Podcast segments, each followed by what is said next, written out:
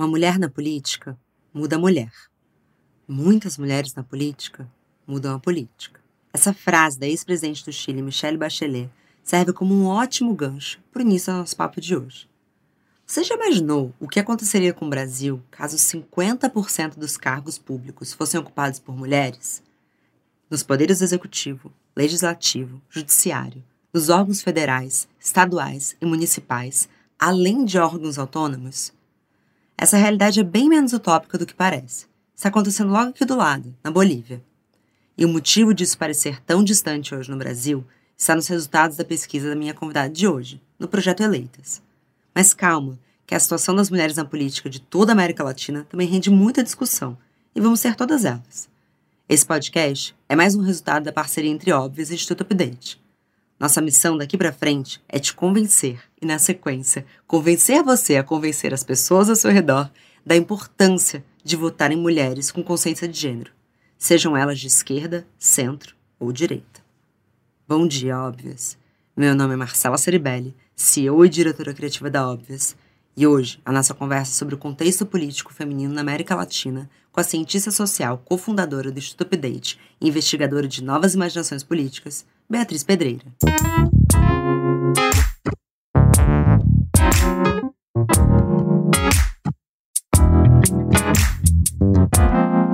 Bom dia, óbvias. Oi, Bia, que prazer te receber no Bom Dia Óbvias. Oi, Marcela, prazer é todo meu. Estou muito feliz pelo convite. Eu assisti ontem e hoje é, o documentário Eleitas e eu chorei de emoção. O Renato, que é meu namorado, que mora comigo, ele chegou na cozinha, eu tava assim, enfim, muito emocionada. E eu não tô sozinha. A Andresa, que é roteirista e editora-chefe da Óbvias, também chorou. Então, parabéns, de verdade. Que projeto foda. Ai, obrigada. E significa que tocou. E se tocou, é, significa que a gente fez o trabalho certo, porque é muito emocionante mesmo. Eu chorei muitas vezes nas entrevistas. Dá para ver que tem muita verdade, dá para ver que você tá muito entregue ali, é muito especial. Foi muito especial mesmo, é, foi muito transformador, sabe, Marcela? Foi foi também para para mim foi foi um processo pessoal muito intenso.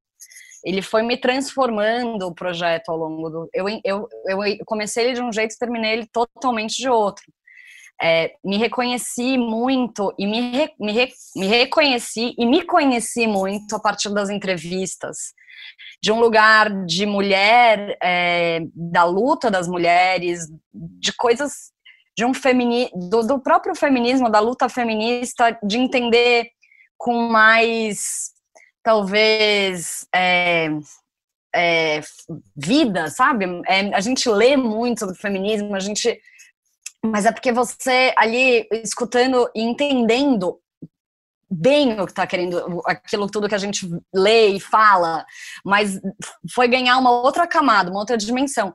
Então eu fui me transformando e, e tem muita verdade porque foi muito coração colocado nesse projeto, foi muito amor, assim, é, e ele tinha, ele é essa intenção de apresentar para as pessoas é, esse universo que a gente conheceu. Então, se ele te tocou, é porque eu também fui tocada e chorei muitas vezes. Então, eu estava falando isso hoje, né, a gente estava comentando, tem muitas pessoas falam, todo mundo, né, eu me emocionei, eu chorei.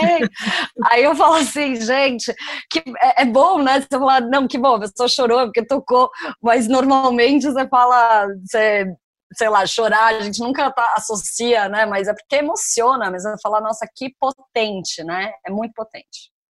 É, eu acho que a gente veio de um lugar, quando você fala que você viu o feminismo a partir da vida, né, da vivência, não do, do livro, do, a gente viu tanto um esvaziamento, né, da, da palavra. E aí, quando na hora que eu vi, eu acho que era uma deputada chilena explicando assim o que, que é o feminismo para ela. Falei, puta que pariu, isso é o feminismo.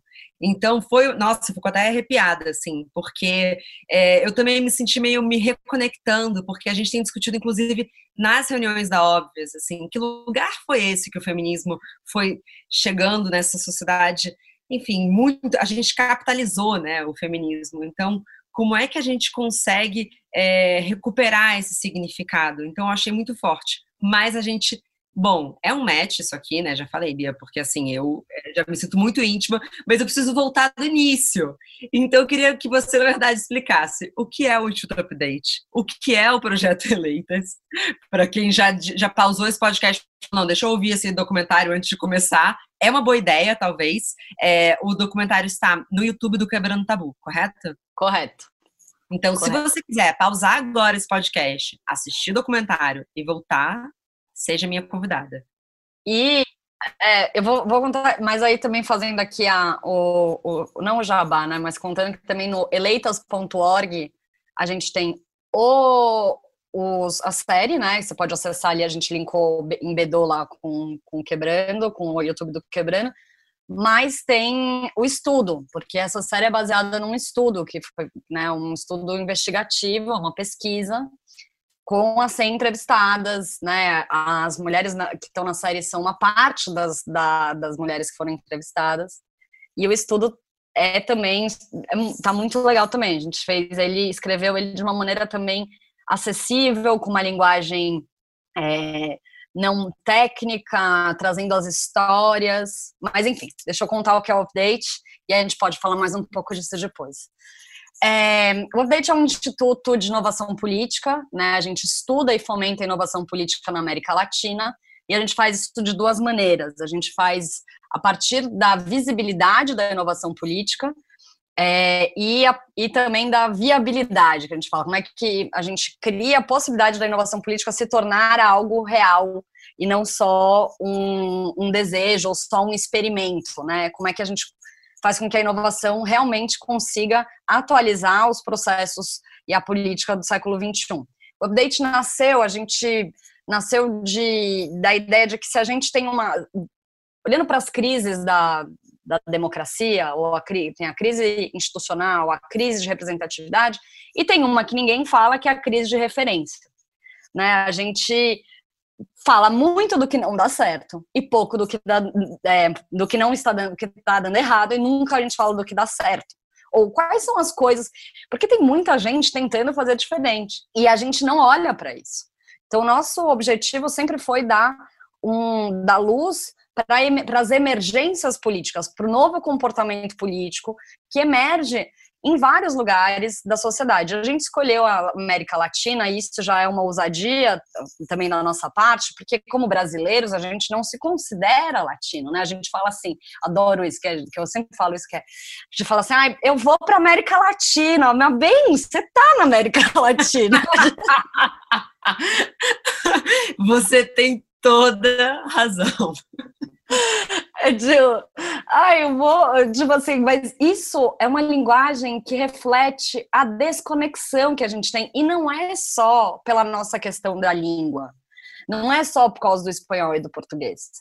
É, tem outras questões históricas, né? A gente foi é, colônia, colônia, depois a gente foi a sede, né? Sei lá, enfim, teve tem uma coisa da gente se sentir a elite brasileira se sentir europeia, tem toda uma uma piração aí é, que aí daria outros vários podcasts aí, mas a gente mas a gente escolheu também a América Latina como um, um statement, como uma afirmação de que somos latinos, somos latinas e a gente tem que parar de olhar pra, para o que. Não, não é que é parar de olhar, a gente tem que parar de ficar obcecada com o que acontece nos Estados Unidos, na Europa, não sei aonde, na, na Austrália e olhar para o que está acontecendo perto da gente. O que os nossos nossas irmãs e irmãos estão também trazendo de soluções, porque os nossos desafios são muito parecidos. E essa sensação também de você escutar as mulheres na, no projeto e sentir que poderia ser uma brasileira, e, e eu, eu tinha essa sensação que eu ia para o México, parecia que eu estava escutando do Chile, já não tinha mais, já perdi a referência de onde eu estava, porque a história é muito parecida, tem algumas particularidades, mas no geral é muito parecido. Então, dar luz para o que está acontecendo entre os no, em, na América Latina import, é importante porque também é muito mais possível da gente é muito mais possível da gente aplicar ou reproduzir aquela solução no nosso contexto do que a gente ficar olhando para os Estados Unidos, que tem uma outra cultura, que tem totalmente. Nem Estados Unidos, né? Que está uma catástrofe hoje. A gente pode pensar, então, na Alemanha, então, que é mais difícil ainda, ou a Nova Zelândia, que é uma ilha. tipo, enfim. É, eu acho que a gente. Então, o update. É, e aí, uh, eu estava falando com você no comecinho também, a gente fala que o que é inovação política também, né? Inovação política, para nós, é, não existe um conceito, eu gosto de falar isso também, porque as pessoas falam assim, mas qual é o seu conceito de inovação política? Eu falo, ora, mas se a inovação, se a inovação é algo que surge, como é que eu vou conceitualizar algo que está emergindo? Eu, e a gente, isso é a nossa percepção, então a gente tem um olhar do, do que está emergindo, a gente quer entender aquilo, é, mas de maneira geral a gente entende de forma mais ampla que inovação política é a capacidade de resgatar ou de criar o direito à, imagina, à imaginação política né, e que tenha na América Latina um objetivo de aprofundar a democracia, que é necessariamente reduzir as desigualdades, combater a emergência climática é, e construir novas práticas políticas que aproximem as pessoas do fazer político, que é a construção de uma nova coletividade.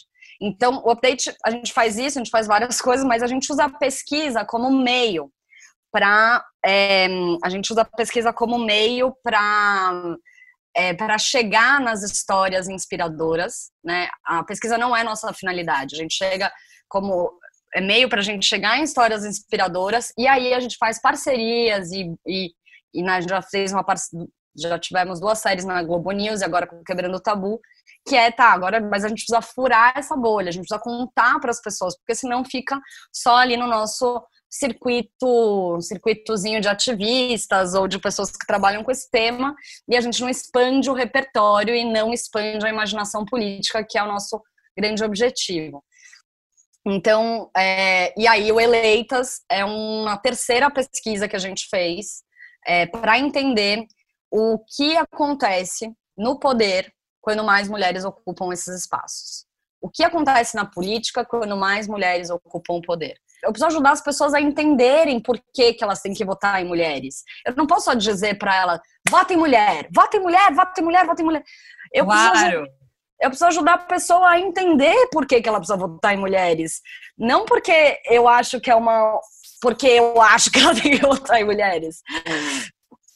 É, inclusive, a gente fez um boletim Bom de Óbvias, que eu trouxe um pouco do que, de como ia ser a nossa parceria e trouxe algumas informações, e teve um comentário que, que me marcou ali, porque, querendo ou não, a óbvio já tem um posicionamento, então o que eu estava trazendo ali era muito mais assim: primeiro, a informação do primeiro banheiro feminino é um choque geral.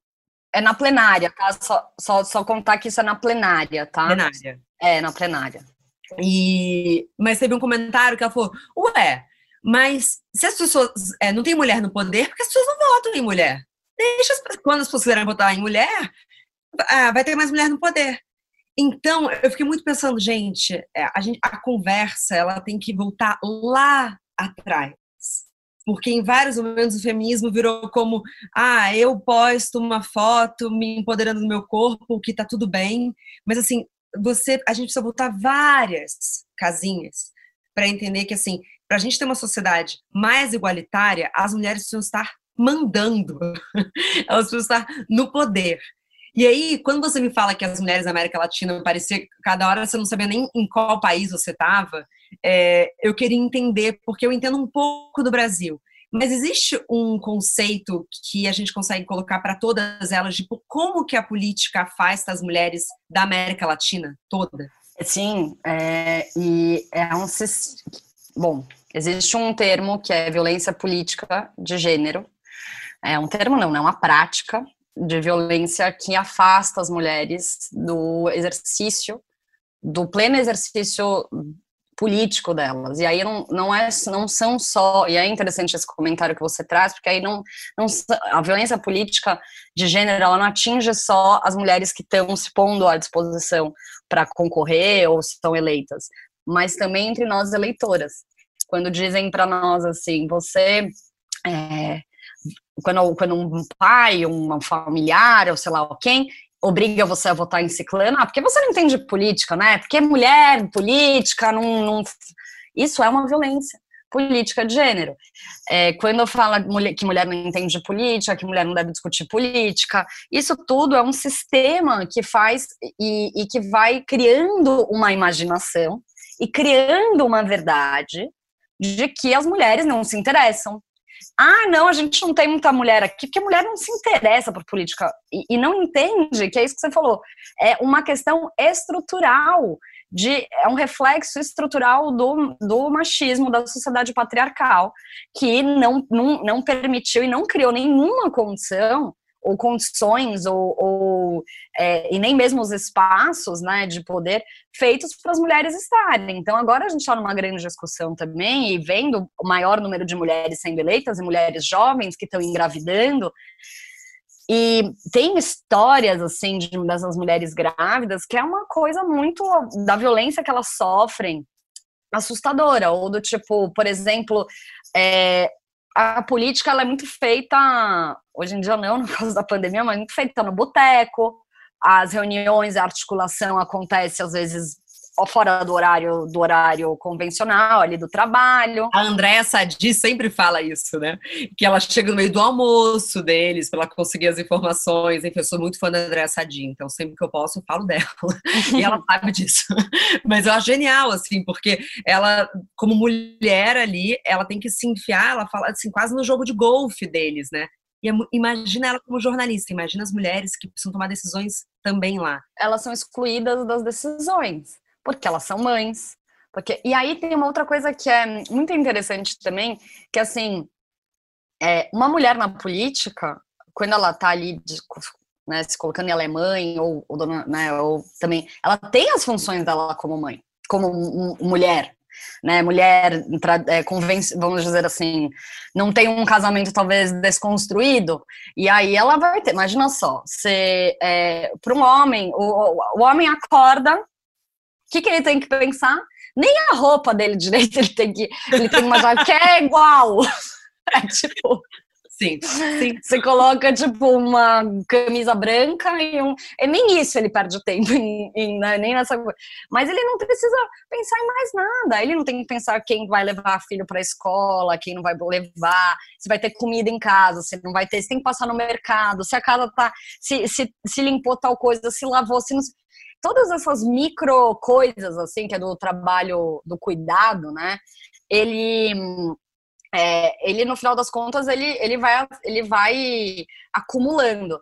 E isso para dizer que, assim, uma mulher na política, imagina você tendo que tomar decisões, você tendo que participar do debate político e pensar isso. Cara, é um trabalho assim, é, e ter que pensar isso e ter que exercer esse papel, ou estar exercendo esse papel, é, é uma pressão muito maior. E ainda ser toda hora silenciada, deslegitimada. É, você tem uma, uma violência política que ocorre. Sim, só voltando um pouco o raciocínio, a violência política general ocorre, ela tem, ela acontece em eleitoras, em candidatas e em eleitas. E ela tá, atua desde violência política, a violência política de, de gênero relacionada a violências psicológicas, é, violências físicas e violências sexuais. A psicológica, ela é diária e todo o tempo. 99% das nossas entrevistadas disseram que, vi, que, que viveram violência política de alguma maneira. E eu falo 99 porque tem aquela que diz que não, imagina, não tive violência política, não sofri nenhum tipo de violência. Mas a hora que você vai é, de perto, você vê que ela não fez parte desse, da decisão, o partido não deixou ela fazer parte da comissão que ela queria.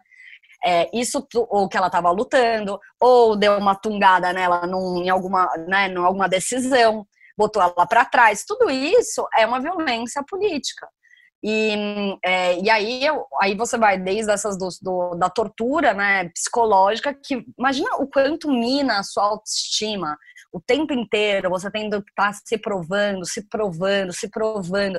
E a mídia, e as pessoas, meu, metendo para você. Por que você tá gorda? Por que você tá magra? Porque você tá muito isso, porque você tá muito aquilo. Porque uma, um exemplo que eu adoro, é, eu adoro, digo, eu acho muito simbólico, é o lance da. Você lembra da deputada Paulinha e o macacão vermelho? Lembro. E eu pensei até na, na dieta da Dilma, né?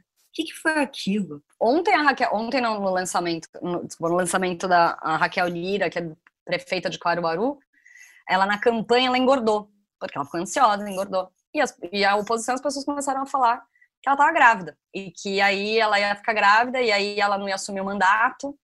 Então, alguém fala que um homem que está concorrendo tá fala das atribuições físicas. Imagina você tendo que comprar, você é muito não, até sobre a paternidade, né? Até sobre a paternidade. Eu acho que um homem que está se elegendo e vai ser pai, ainda ele ainda ganha uma coisa bonita de família. Ninguém pensa, putz, ele vai ser pai, ele vai ter menos disponibilidade para o trabalho. Imagina. É, porque é isso que a gente estava falando, né? Ele não. Ele, ele, ele só pega a criança e tira uma selfie, né? Ai, sei lá o que faz. Tipo. É, é difícil, essa é uma outra também discussões de tipo qual que é o papel né, do masculino também é, do homem nessa construção, mas as mulheres, então, tem a violência psicológica, que ela é brutal, ela é o tempo inteiro, né, então, tipo, o tempo inteiro o sistema tá falando, você não deve estar tá aqui, você não deve estar tá aqui, aqui não é seu lugar, aqui não é seu lugar, então elas, elas são muito guerreiras, é uma, é uma guerra mesmo a atuação política das mulheres que estão ousando fazer diferente, porque isso é muito importante. A gente está falando de mulheres com consciência de gênero, e mulheres com na política, mulheres na política com consciência de gênero são, são as que conseguem realmente trazer a inovação, porque elas trazem uma perspectiva diferente da construção política. E as mulheres com consciência de gênero, elas estão à direita, elas estão à esquerda, elas estão no centro, elas são mulheres negras, elas são mulheres brancas, elas são mulheres indígenas, elas são plurais. Mas o fato delas terem a consciência de gênero faz elas é, terem uma outra, uma outra forma de atuação que garante, que tem alguns comportamentos, né, mas que permite é, desafiar esse status quo e principalmente é, a, o velho sistema político e os vícios do velho sistema político, como o personalismo ou como a polarização extremada que inviabiliza o diálogo e tal. Mas é essa condição de ter consciência de consciência de gênero que faz ela construir um outro comportamento político. Então, essa mulher que e, e, as mulheres também, Marcela, elas não entendem muitas. Esse, como esse nome violência política de gênero não é um nome que elas que está no repertório, principalmente das mulheres brasileiras. Então elas nem sabem o que elas vivem. Então, tipo, uma, uma candidata laranja, como a gente viu, né, as candidatas laranjas, que são.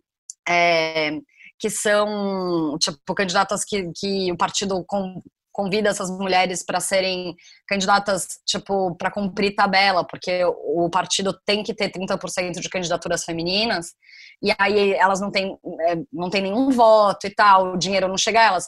Esse, o ano, a eleição de 2018, os fundos partidários, teve uma, uma grana do, do fundo partido, dos fundos partidários que tinha que ir para a campanha feminina.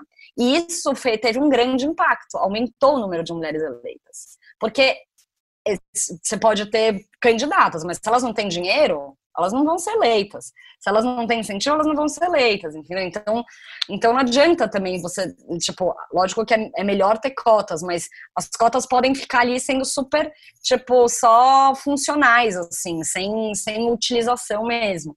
Na nossa primeira conversa que você trouxe, é, você falou sobre violência política de gênero e depois eu fui conversar com a Andresa e eu lembrei de uma história das eleições de 2018 que foi sobre a, a diarista de uma amiga minha, que foi falar que a outra patroa dela é, falou que assim, se ela não votasse no Bolsonaro, provavelmente ela ia ficar sem emprego, porque o Brasil ia quebrar se o PT fosse ao poder.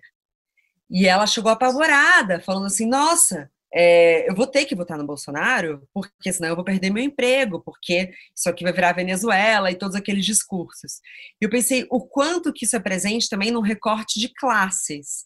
Vocês conseguiram ter uma dimensão disso também? Não, porque a gente não entrevistou é, é, eleitoras, né? Mas isso, sim, isso é uma violência política. E, e claro, quando você é, aí a violência, porque a violência política ocorre também não só com mulheres, né? Por isso que a gente fala violência política de gênero, é mais presente nas mulheres, porque as mulheres têm menos acesso à informação, enfim, as mulheres na política porque elas são elas são um desafio, elas estão desafiando o sistema, né?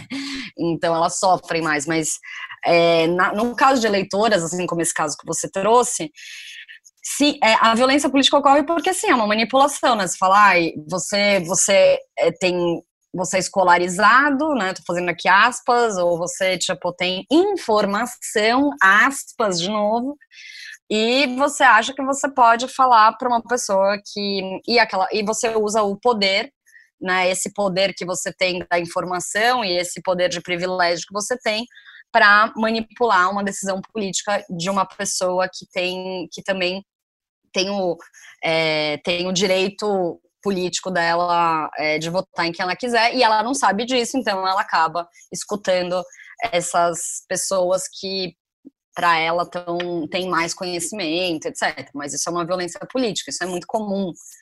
É, e é isso que é a nossa luta também, em geral. Assim, a gente tem que ajudar as pessoas a entenderem que o exercício político da cidadania, o exercício do voto, ele não é de quatro em quatro anos ou dois em dois anos, ele é uma constante. A gente é, a gente precisa se normalmente as pessoas falam ah, a gente precisa resgatar a confiança das pessoas na política. Eu sempre me pergunto, eu falo, não, a gente não precisa resgatar, a gente precisa criar confiança. As pessoas nunca confiaram na política, tipo em geral, sabe? Tipo, você tem, claro, você tem algumas pessoas que fizeram, que sempre estiveram na militância, na luta, na, na, na consciência política. Mas a maioria das pessoas não, as pessoas não sabem. Eu, né, assim, por exemplo, a live que a Anitta faz com a Gabriela Prioli é maravilhoso, porque é, é aquela. É a Anitta sendo. falando de. Eu não, não sei, eu não sei o que é judiciário. As pessoas não sabem, entendeu? E, e, e tá tudo bem não saber, porque ninguém ensina isso pra gente. A não ser que você tenha vontade, ou você tenha na sua família alguém que conheça, ou você se interesse, isso não chega, a gente não aprende isso nem na escola. Bom, não sei hoje em dia, mas hoje em dia deve estar pior ainda com essa, com essa loucura toda de desconstrução de políticas de educação, mas é, é, um, é, a gente não entende, não, não, aprende isso, né? A gente não aprende essas funções, a gente não aprende qual é o nosso direito.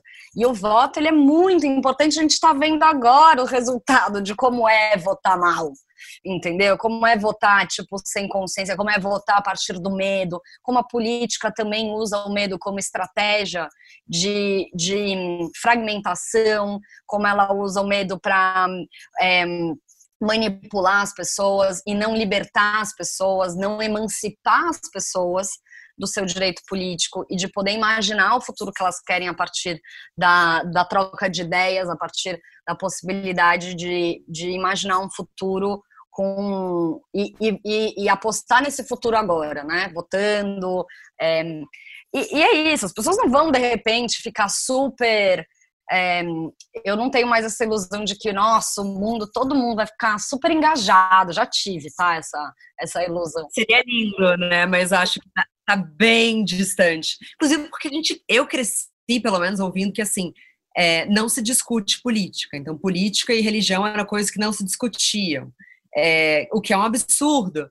E também muito comum assim, ah, a política não é para mim, porque eu acho que faz parte da agenda que menos pessoas entendam e se sintam confiantes para fazer um voto em que elas leram as propostas, em que elas entendem quais são as intenções de um candidato. Como que a gente elegeu um presidente que não foi a debate é uma coisa que eu, eu nunca vou conseguir digerir. Como que alguém é capaz de votar em alguém que você não escutou? Mas é como você falou, é baseado em medo.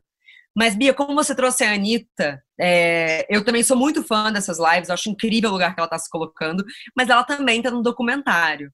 E quando eu vi que ela ia fazer parte, eu falei, cara, isso é tão, tão, tão importante. É, você pode dividir um pouco como é que foi esse processo é, e qual é o valor para você de ter um nome como dela ali? Bom, o valor é imenso, né? Mas o processo foi muito, foi, foi muito interessante, assim, coisas de bastidor Total, eu, eu falo com a equipe, sempre falo assim, olha, a gente tem que. Tá bom, a quarentena é difícil, o Covid é difícil, mas foi o Covid que permitiu a gente ter a Anitta.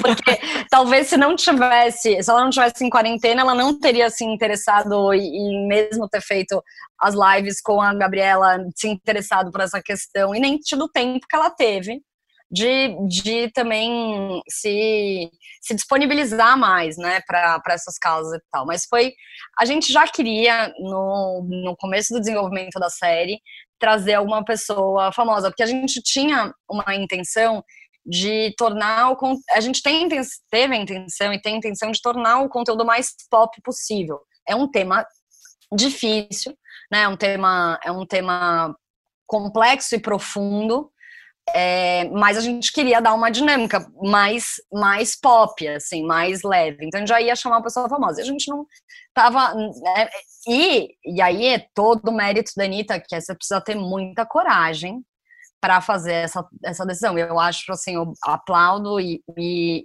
e, assim, muito agradecida, muita gratidão por ela ter essa ousadia de, de, é, de fazer essa, de entrar nessa luta, de falar sobre política. Eu falei com a, a gente estava numa reunião, era meia-noite, assim, tipo, trabalhando.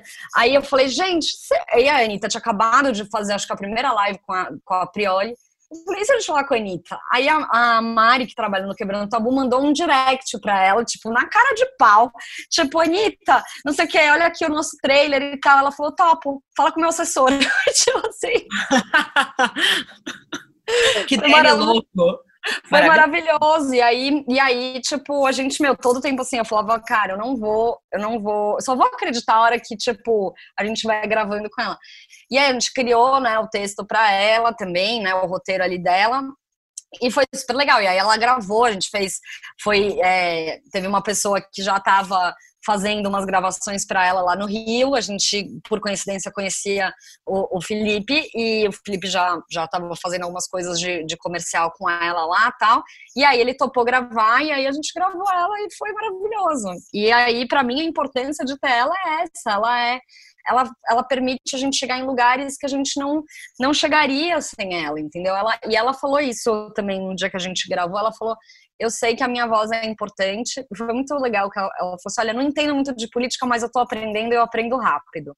E eu acho isso muito legal, porque ela, ela tá estudando, ela tá, né, tá... Eu acho que um exemplo parecido com, com o processo da Anitta, o Felipe Neto também, um cara que foi lá estudar, foi entender o que estava acontecendo. Hoje é uma voz política importante, é, né, de, de, disseminar as ideias, assim. Então, para mim, e ter ela, tipo, como uma mulher, como uma cantora é, latino-americana, né? Ela, ela, ela é cantora não só brasileira, mas ela também está fazendo sucesso na América Latina. E, e, meu, fazer a gente conseguir. Por exemplo, teve um comentário ontem muito bonito de uma menina que é fã dela. Falou: Ah, eu sou fã da Anitta, eu vejo tudo que ela faz. É, apesar dela ter ficado muito pouco tempo no episódio, porque também tem isso, né? As pessoas naquele, aquela casa, tipo, aí, aí entra a Bia, ai que saco, né? De, eu quero Não, de forma alguma, é muito complementar, é muito legal. É, e aí ela falou, aí ela falou assim, mas é muito legal isso e tal. É, ah, não, mas aí eu resolvi assistir até o fim e eu nunca tinha pensado nisso. Que bom, que importante isso. Cara, é isso, entendeu? É, esse era o objetivo. E aí a, a gente está com, com muitos comentários positivos e todo mundo falando muito, Anitta, meu, que foda você tá fazendo, né, se posicionando, se colocando. Então acho que a gente vai se ajudando, né? Tipo, eu, eu vejo dessa maneira, assim, acho que ela foi uma, ela é uma voz muito importante e eu honro muito a, a coragem dela, a ousadia dela de de estar tá, é, se, se disponibilizando. Assim como as mulheres que vão para lá se eleger para a gente poder votar, então se disponibilizando, disputando ali, acho que na mesma medida a Anitta ali também fez o seu tá fazendo o seu papel importante. Não, perfeito. E uma das coisas que eu fiquei muito tocada, assim, é, quando, porque quando a gente fica nessa bolha do ativismo, a gente tem um pouco desse, é, desse imaginário do que, que são essas mulheres ativistas. E me tocou muito as mulheres mais velhas fazendo a coreografia na, na manifestação. Eu fiquei muito emocionada, assim. É, e eu vi que nessa hora você também se emocionou. Nossa, chorei litros. Nossa, é, porque assim, nossa, eu fico arrepiado de novo, assim, só de lembrar e assim, e ecoando. É, e eu queria saber de você, assim, é, quais foram os momentos que mais te. Porque eu sei que é trabalho. E eu sei que você teve que ter muita força, muita coragem, teve que ser muito dura para levar esse projeto para frente. Mas quais foram os lugares que te tocaram na emoção? Esse, sem dúvida, Marcela, foi, foi. Eu fiquei depois desse dia, eu tive até dor de estômago, assim, porque foi muito forte. É, eu fiquei lá embaixo, né? A Isa, que é, que é a documentarista, a diretora, estava lá em cima filmando, né? Que a gente vê as mãozinhas lá assim, e eu com meu celular tava filmando embaixo. brincando de ser documentarista ali, assim, eu, né, de, de, de cinegrafista. E, e aquilo foi, foi muito impactante. Eu tive uma sensação é, de dessa coisa ancestral mesmo, sabe? Tipo, de. Nossa, eu, eu fico até. Me emociona de novo também falar, porque. É, caramba, cara, as mulheres fizeram. Outras mulheres fizeram tanto pra gente estar tá aqui e, e, tanto, sabe? Olha elas e, e olha essas e olha agora a gente podendo fazer. As mulheres mais jovens criam uma coreografia e disponibilizam para as mais velhas que criam, que vão no seu momento também fazer isso. É muita potência, sabe? Porque é uma luta intergeracional, não é uma luta de gerações. A gente, isso eu aprendi muito nesse projeto. É, é a gente aprendi muito que essa intergeracionalidade, essa capacidade de ação transversal das mulheres, ela é presente no fazer político também. É, e quando as mulheres mais novas chegam no poder, como elas são recebidas pelas, pelas aquelas que estão estiveram ali antes, que contam, que que, que mesmo se elas são de partidos diferentes, elas, tipo, se sentem, tipo, assim, vem aqui, deixa eu te contar como funciona esse processo aqui, aqui, ali você fala com fulano, ali você fala com ciclano, tô aqui para qualquer coisa, essa rede de apoio mesmo, sabe? E eu acho que aquele dia foi foi tipo isso, assim, foi um foi eu chorei, foi tipo chorei muito e tal. Outro momento muito emocionante foi que a gente foi para La Plata. Puta, essa foi uma experiência doida demais. La Plata tava a, a, uma cidade que fica uma cidade pertinho de Buenos Aires, né? 30 minutos de Buenos Aires. E é, a gente foi acompanhar o 34º Encontro Plurinacional de Mulheres, é, Plurinacional de Mulheres, é, que é o, um encontro que acontece há 34 anos Tipo, que essas mulheres feministas há 34 anos, faça chuva, faça sol, elas se. É, não importa o contexto político, o que estiver acontecendo, elas organizam um encontro que é autogestionado, ou seja, toda não existe uma organização que o encontro é um movimento, então não existe uma organização que é dona do movimento elas decidem a pauta de maneira autogestionada, então ninguém tem, ninguém é o keynote speaker, não tem o grande a grande apresentação, senão você tem vários temas, elas jogam todos os temas lá e você se inscreve para estar tá nessas salas e aí as pessoas. É, e, e, aí você tem um processo que é todo mundo fala, uma pessoa anota, depois elas entram em consenso. São dois dias onde elas fazem isso. Só que o que foi incrível, que foi nesse encontro, é que esse é um formato que é muito interessante também, que acabo querendo falar, mas eu quero falar sobre a, a, a emoção que é você estar tá numa manifestação de que tinha, tipo, uma, elas eram, tipo, 300 mil mulheres tomaram a cidade. Você imagina uma cidade só de mulher. Eu andava, eu, tipo, eu ia no restaurante, só mulher. Na farmácia, só mulher. Na rua, só mulher. Só, tipo, 300 mil mulheres vão para um final de semana, para um encontro, discutir política. E foi, e assim, 300, tipo, imagina, tipo, 300 mil. É, é muita gente, é muita mulher, é uma sensação muito interessante. Foi uma experiência muito interessante de estar tá na manifestação, de fazer a, a, é, caminhar com elas nas manifestações e só ver mulher e não ter medo. Eu não sei se você já se, se você já foi em alguma manifestação política, que é essa sensação que você está sempre, sempre atenta e, e tensa. Né? Com muito medo. Com muito, com medo. muito medo. Você pode levar uma bomba, você pode ser pisoteada, você pode. Meu, é, totalmente. Não, você tá segura, você tá de boa, as pessoas estão, tipo, te cuidando, aí de repente perde a criança, aí todo mundo para e grita: criança, pá, perder a criança, e vai, tudo. Para, nossa. É, é tipo, e, e, e de uma. E, e, tinha disputa, tinha conflito. Elas estavam ali naquele momento disputando, principalmente essa, essa é uma coisa muito interessante, elas estavam disputando o nome do encontro, que chamava antes Encontro Nacional de Mulheres, e agora chama Encontro Plurinacional de Mulheres. Mulheres. E o pluri tem a ver com trazer as dissidências, trazer as mulheres LGBTI, trazer as mulheres populares, trazerem as mulheres indígenas e não ficar só é, fazer essa disputa do imaginário da, hegemônico da mulher como mulher branca e, e, acadêmica e feminista, né? Então, tava tendo essa disputa, elas tretaram, assim, tipo, tinha conflito, mas não era uma treta de violência, era de debate de ideias, né? E, e aí, elas, para decidir, isso é muito legal, aí, aí isso foi o dia foi, foi o tempo todo, e a experiência que a gente sente no corpo é diferente, sabe? Do, do, fazer político com essas, com tantas mulheres juntas e de uma maneira diferente, assim, é diferente, é, e eu convido todo mundo a ter essa experiência, assim, porque é, você sente segura. Como é que você, sabe? Tipo, uma coisa assim, segura na manifestação? Como assim? E, e aí, Na verdade, é segura na sociedade, né? A gente anda em qualquer rua com um certo medo. Te ouvindo falar, eu fico imaginando e se esse fosse o ambiente político que estivesse tomando as decisões das nossas vidas? E se fossem mulheres se respeitando, entendendo sobre maternidade, sobre o que é ter medo. E quando eu vi a cena das mulheres mais velhas é, fazendo aquela coreografia, é, eu acho que, enfim, se fala muito sobre esse sagrado feminino, que é se conectar, uma coisa de mulheres que correm com os lobos, que é super bonito. Mas talvez o sagrado feminino seja aquilo ali, né? A gente dividindo uma mesma dor, e isso da ancestralidade é muito forte. É muito forte.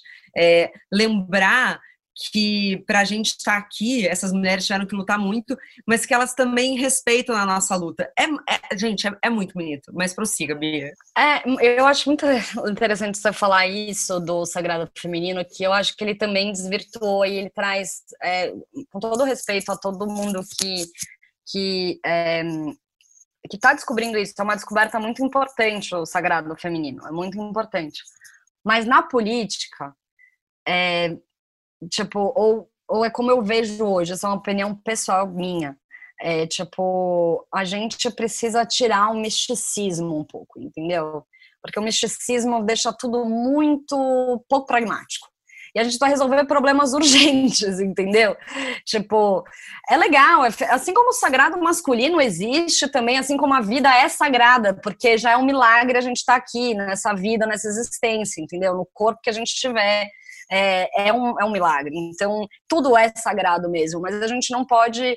Mas o que a, gente, o, o, a disputa política do, do, feminino, do feminismo, ele é de, de da gente também é, sair desse lugar também de dessas três porque ainda para mim vem, fica é muito místico, sabe? E o místico ele é importante, mas ele não pode ser só místico. Mas no Brasil a gente a gente está num país católico, assim, querendo ou não, assim, a gente precisa que mais mulheres se envolvam, que mais mulheres entendam a importância da política. Então, quando você vai é, colocar nesse lugar, é, como você colocou, místico, é muito fácil de falar, ah, tá bom, tchau, sabe? É. Não é pra é, ou ou entrar numa pira, né? Ou entrar numa piração do tipo do, do eu sou, sou não sei.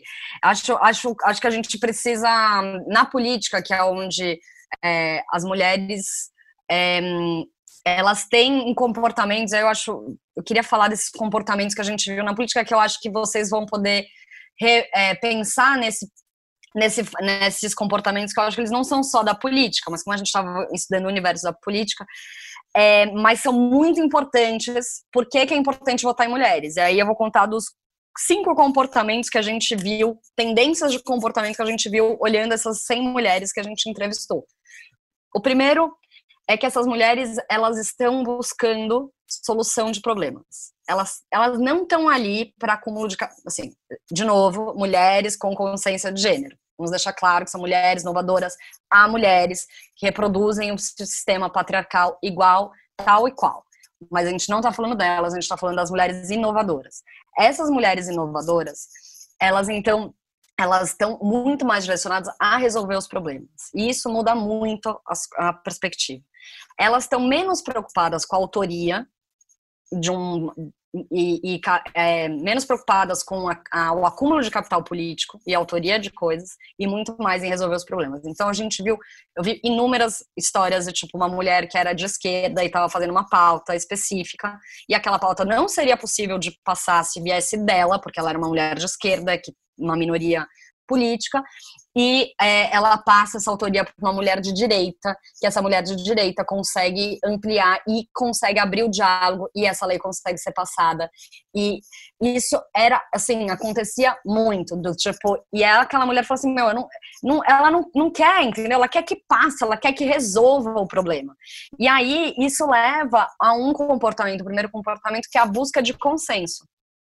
Então, eu vou buscar mais consenso, porque eu quero resolver o problema. Eu não estou numa disputa só, só simbólica. Aí, para buscar o consenso, eu preciso agir de maneira transversal. Então, uma tendência de comportamento das mulheres inovadoras é atuação transversal, que faz com que elas avancem nas, nas fronteiras partidárias. Então, ter no, na aprovação, a aprovação, a quase aprovação da lei do aborto na Argentina foi um, um trabalho de transversalidade impressionante, assim, tipo, de, de, elas eram um grupo que chamava, é, foi um grupo que começou no WhatsApp, que chamava Sororas, e as Sororas, é, elas, para fazer atuação, para fazer articulação política, elas eram um grupo de mulheres diversas, de direita, de esquerda, de extrema, de, de extrema direita, não, de extrema esquerda e tal. E aí elas, é, cada uma tinha um papel. A mulher da direita, ela era o papel da articuladora de, e de, de articulação com a oposição, com, com a direita. A mulher, a Vitória Donda, que era de esquerda e mais centro, ela fazia conexão com os movimentos sociais. A de, adoro, a de extrema esquerda, que eu esqueci o nome dela, mas ela ela ela fazia o quê? Ela, ela era que metia o pau na igreja. Porque ela já, ela já faz esse papel, entendeu? Então, é uma coisa, é uma, uma estratégia muito bem articulada e transversal. Outra coisa que é empatia pragmática, que também é importante isso. Ai, mulher, nossa, um pouco ligado ao sagrado feminino que a gente estava falando antes. Ai, as mulheres são sensíveis, a gente escuta o outro e tal. E aí, é, na política, isso se torna pragmatismo, entendeu?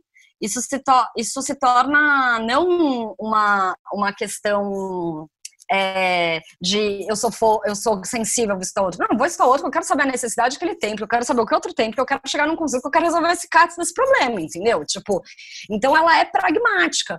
E aí eu, eu, eu, também gosto de trazer essa ideia que assim, a gente fala, é, uma, a, a gente viu nossas mães, provavelmente, eu vi a minha mãe, ou algum papel feminino, alguma mulher, é, import, né, uma avó ou uma tia, que seja, fazendo esse papel de é, escutar, de fazer a mediação, né? De mediar.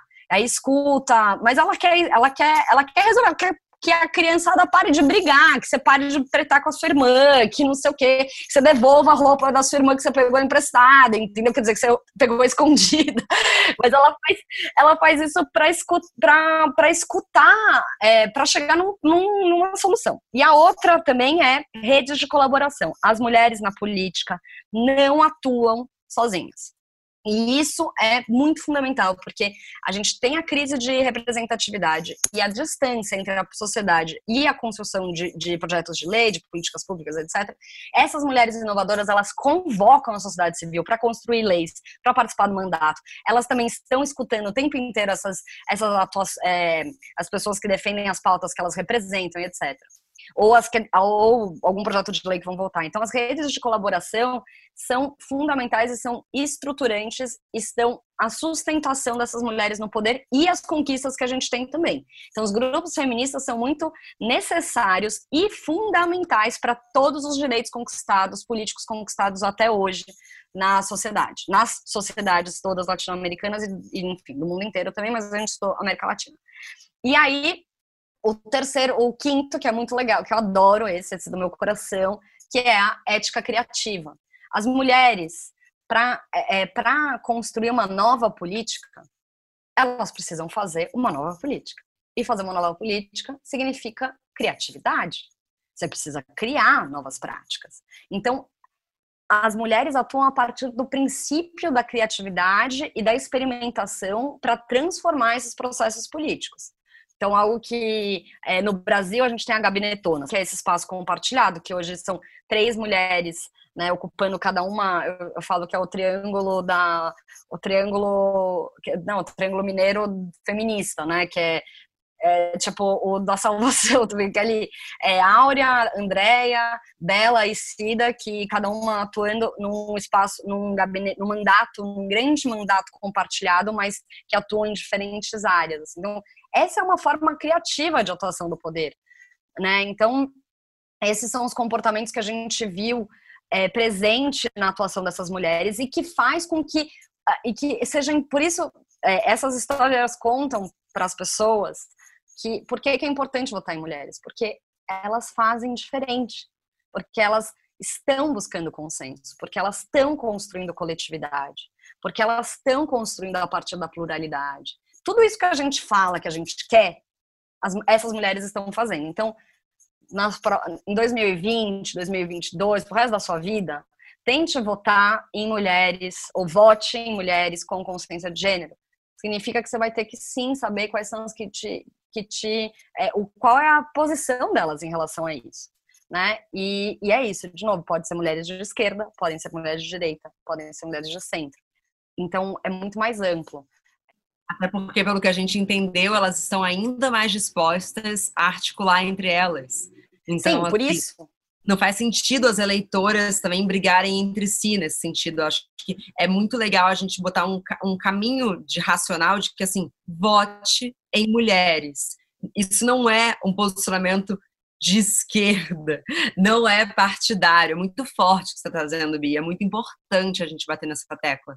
É, é, não é. Ele é, ele é um convite. Ele é inclu...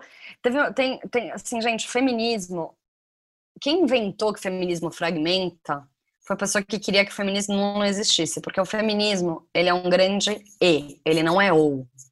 A gente já falou assim, o feminismo e as mulheres com consciência de gênero, elas vão trazer, elas vão incluir. Não é tipo, ai, mas outra coisa que eles ah, mas, mas mulher vai, vai governar só para mulher? Não, Primeiro que não, segundo que tipo as mulheres são metade da população e toda a população tem uma mãe, tem uma filha, tem uma irmã, tem uma tia, tem uma avó, né? Tem uma mulher envolvida. Então, é, é, quando a gente aumenta, amplia os nossos direitos, a gente amplia o direito para todo mundo né? Mais mulheres na política é, é mais política, é mais, é menos, é mais, é, é melhor para todos e todas e todes, entendeu? Então é um o, o momento onde a gente inclui. Então quando a gente fala sobre consciência de gênero, é claro que tem, é, a gente vai ter nuances, assim, se você é a favor da legalização do aborto, provavelmente você não vai votar numa mulher de, de direita, que talvez ela não seja. Então, você vai votar numa mulher de esquerda que vai fazer e vai levantar essa pauta. E que vai ser muito mais possível dialogar com uma mulher com consciência de gênero, mesmo que ela seja contra, que ela entenda que existe o direito a, a opinar, exatamente o que aconteceu na, na Argentina. As mulheres é, conseguiram votar porque muitas mulheres de direita é, entenderam sobre o direito de decidir. Não é tipo é, é, o direito e aí é o fundamento do liberalismo, né, do individualismo não deveria ser, né, do, do você tomar suas próprias decisões.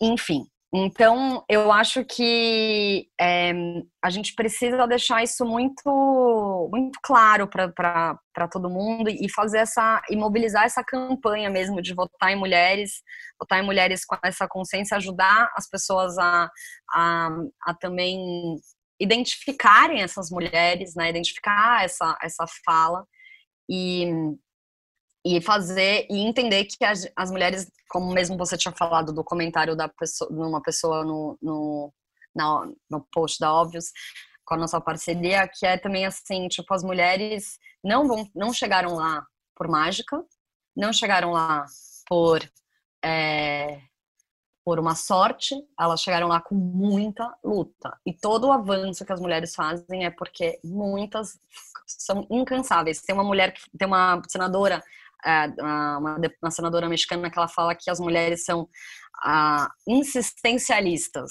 E é isso. Então, acho que a gente tem um trabalho de, né, de todas nós aqui, o trabalho do update, e nesse momento, e sempre vai ser esse, né, de votar nas mulheres, de falar para as pessoas que, de mostrar que elas precisam da gente, entendeu? Não só na hora do voto, como depois, o tempo inteiro. Como também quando né, não permitir que aconteça o que aconteceu com a deputada Paulinha e o macacão vermelho dela. Eu não sei se você sabe que, quem é essa mulher. Ela foi duas vezes prefeita de Bombinhas. Ela saiu com. Ela teve no primeiro mandato dela 97% de aprovação. Meu Deus, é quase impossível. Ela foi reeleita com 70% dos votos. Ela foi a deputada, a quinta deputada mais votada do estado de Santa Catarina. E ela teve, ganhou uma série de, de prêmios em gestão, em gestão pública. E a gente sabe dela porque ela usou macacão vermelho. Eu lembro, porque eu, eu lembro que saiu alguma matéria em algum veículo que eu respeitava, falando um pouco sobre o trabalho dela, e eu fiquei muito assustada, porque, assim, na maior parte das vezes, os comentários vinham, inclusive, de mulheres, né? Então, acho que, inclusive, vale uma autorreflexão é, para cortar, quando começa a vir esses comentários na sua cabeça, é, a gente foi condicionada a isso, infelizmente. Mas muito do que a gente falou aqui, inclusive, Bia, infelizmente, eu, inclusive, eu vou deixar ao vivo um convite para você voltar, porque eu acho que assim, eu não fiz metade das perguntas que eu queria fazer para você. E eu acho que a gente tem um caminho longo daqui até outubro. Mas a última pergunta que eu queria te fazer é por que que você, eu acho que os motivos para as mulheres está muito claro, é, de votar em mulheres, de estudar sobre o projeto, de assistir documentário. Mas e para os homens? É, qual é o efeito que você espera que tenha nos homens o projeto? O mesmo idêntico. Idêntico. Assim, que eles votem mulheres também e que eles façam parte. As mulheres, as mulheres também que estão no poder, elas também têm aliados. A gente precisa de aliados. A gente precisa de homens aliados é, conosco nisso né? Tipo, o nosso projeto teve muito mais mulheres, mas a gente teve homens também que fizeram e, e se jogaram nessa história e, e, e sonharam e estão imaginando essa política com a gente, né? Essa, essa imaginação política a partir das mulheres porque é para todo mundo, né? E, e, o papel dos homens é votar em mulheres, é entender, é entender isso neles também, porque essa é, é, isso, a gente é, é inclusão, entendeu? Vai ser bom para todo mundo. É, e, e, e, as mulheres, tipo, acho que nós mulheres temos talvez mais fa... é isso, não necessariamente, né? Foi o que você acabou de falar. Teve um monte de mulher, tem um monte de mulher que, que, que não tá, não despertou, que, que, que não tem essa, essa consciência. E aí tem homens que têm, tem homens que têm consciência, uma consciência de gênero também é, muitos, né? Então a gente precisa estar tá junto nisso, juntos e, e, e construindo. E talvez o papel dos homens agora é o de ser aliado, de ser de dar estrutura para que isso ocorra também, de usar a sua própria voz, de usar os seus privilégios para garantir que mais mulheres sejam eleitas, para garantir, para fiscalizar é, quando ocorre violência política, para não permitir que isso ocorra, para denunciar. É, então, assim, é igual. É, por isso que eu acho que, bom, se você ouviu a gente até aqui, eu acho que uma das funções, é, se você entende o valor do que a gente está falando, é também colocar essa mensagem na boca dos homens. Porque ter homens aliados faz com que a gente esteja dentro da conversa dos homens. E é muito importante que eles também estejam debatendo isso. Como é que a gente fura todas as bolhas, inclusive a de gênero? É, Bia, muito obrigada. Foi demais. Foi um prazer, foi um prazer imenso. Muito obrigada.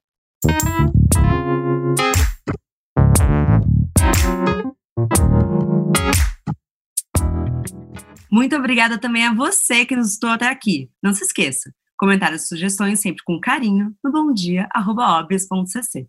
Bom dia, óbvios!